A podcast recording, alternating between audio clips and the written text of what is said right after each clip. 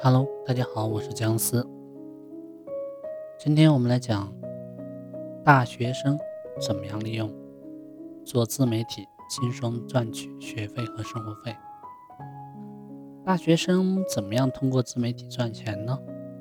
其实和其他人一样，写文章、拍视频，然后获得平台的广告分成。做得好的可以去想想自己接广告或者卖东西。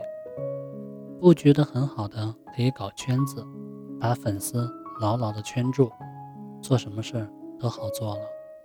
先来说说写文章吧，这个算是自媒体当中最大的内容类型，原因没有其他的，也不需要多少的硬件需求，只要脑子里面装着墨水，写出来不愁没人看。同时还能得到收益，多好的事情！目前大学生做自媒体的呢不占少数，可能与他们的环境有关。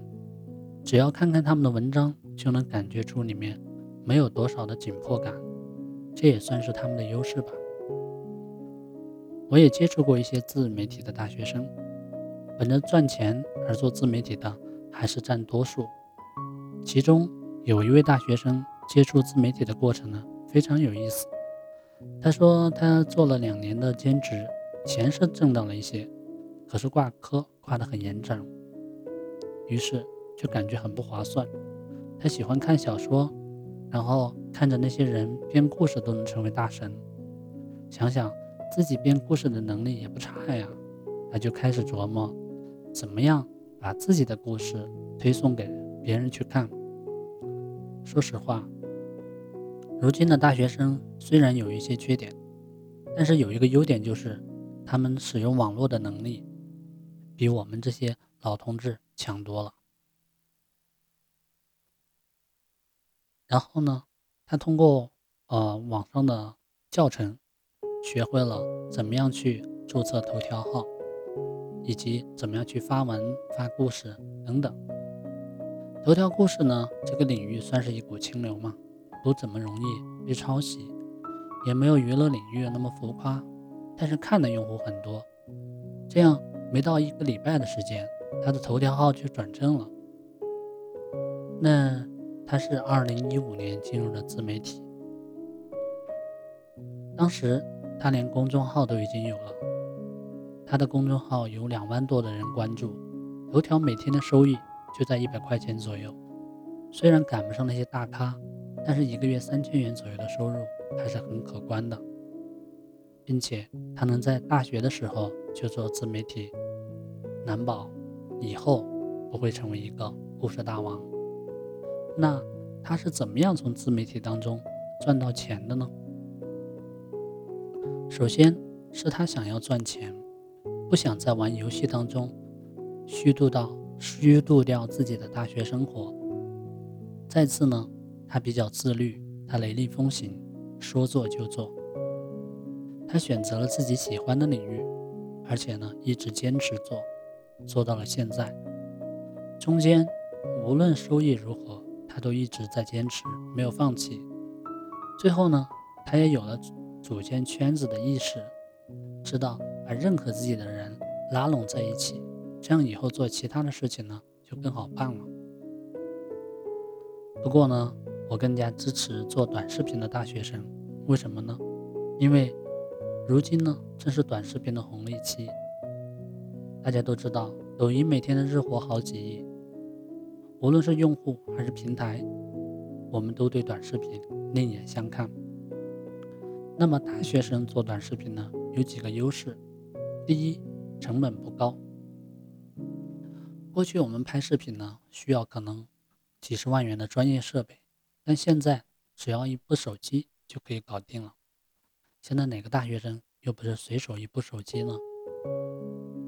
再者呢，大学生他的人精力、时间呢也非常充足，这为他创作短视频呢提供了大量的时间的基础。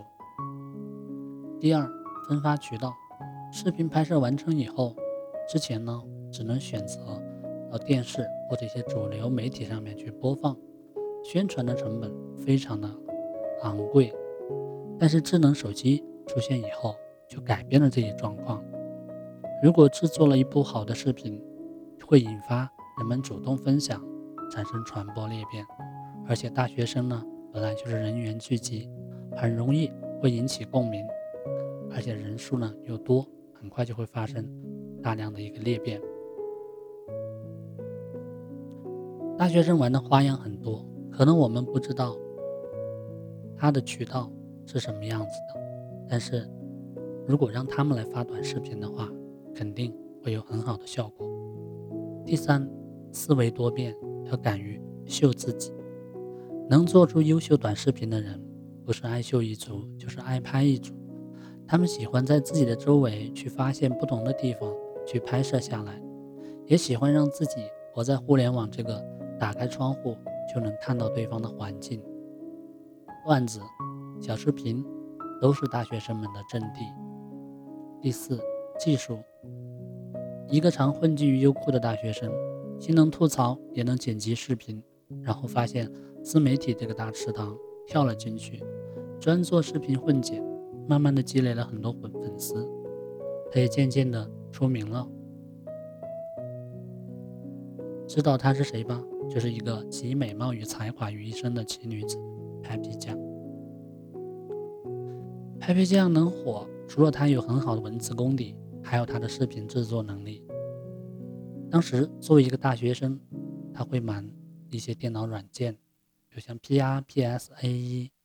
等等，虽然说短视频可以没有那么高的要求，但是你想做出一部有景深、有光影的短视频，不懂的一些软件的使用技巧是不行的。当然，和本地的商家、学校合作，算是最有赚钱机会的方法了。怎么做呢？